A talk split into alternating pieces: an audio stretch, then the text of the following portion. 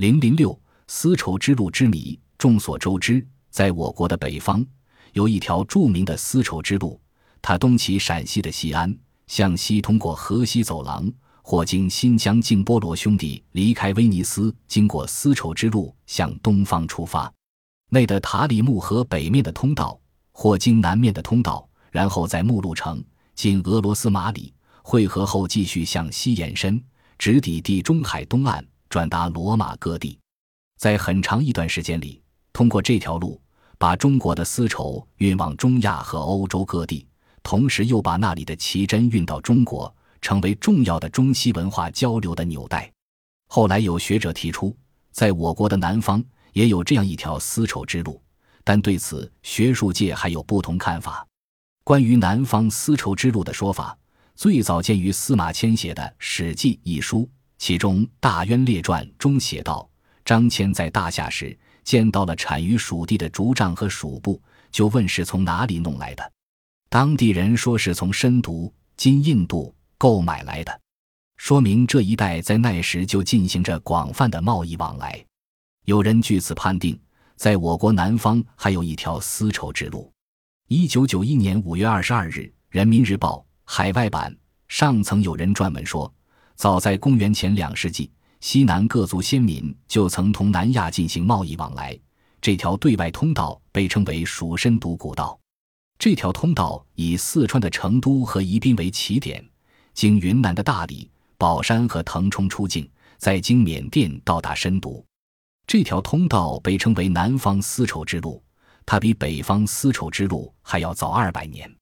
中国的古人们正在研究体现这种螺旋运动的阴阳图。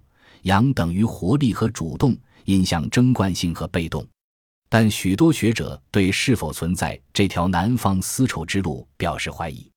著名历史学家夏奈先生经过实地考察，认为在汉代就存在这样一条商路是不可思议的。有人曾以北方丝绸之路存在的条件进行分析，来反证南方丝绸之路并不存在。文章认为。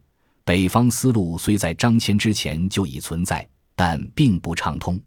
这既有政治上的原因，也有自然原因。由兰州至新疆，沿途有数十个小国家，在这些小国之间是一望无际的戈壁滩。东晋和尚法显曾描写过旅途见闻，他说，在这一带上无飞鸟，下无走兽，要想从沙漠中走过，唯一的标志就是死人的枯骨。